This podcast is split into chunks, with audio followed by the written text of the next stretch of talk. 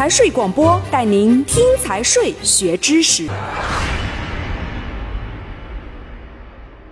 第三章行政许可的实施机关第二十二条，行政许可由具有行政许可权的行政机关在其法定职权范围内实施。第二十三条。法律法规授权的具有管理公共事务职能的组织，在法定授权范围内以自己的名义实施行政许可，被授权的组织适用本法有关行政机关的规定。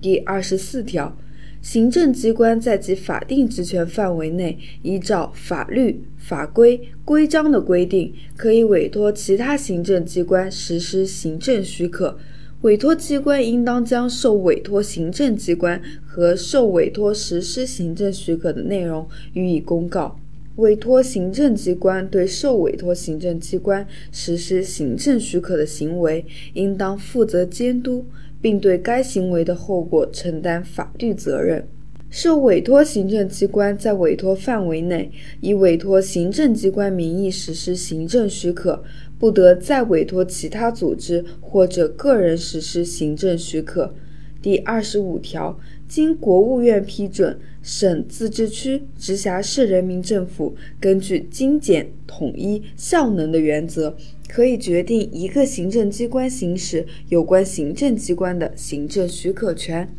第二十六条。行政许可需要行政机关内设的多个机构办理的，该行政机关应当确定一个机构统一受理行政许可申请，统一送达行政许可决定。行政许可依法由地方人民政府两个以上部门分别实施的，本级人民政府可以确定一个部门受理行政许可申请，并转告有关部门分别提出意见后统一办理。或者组织有关部门联合办理、集中办理。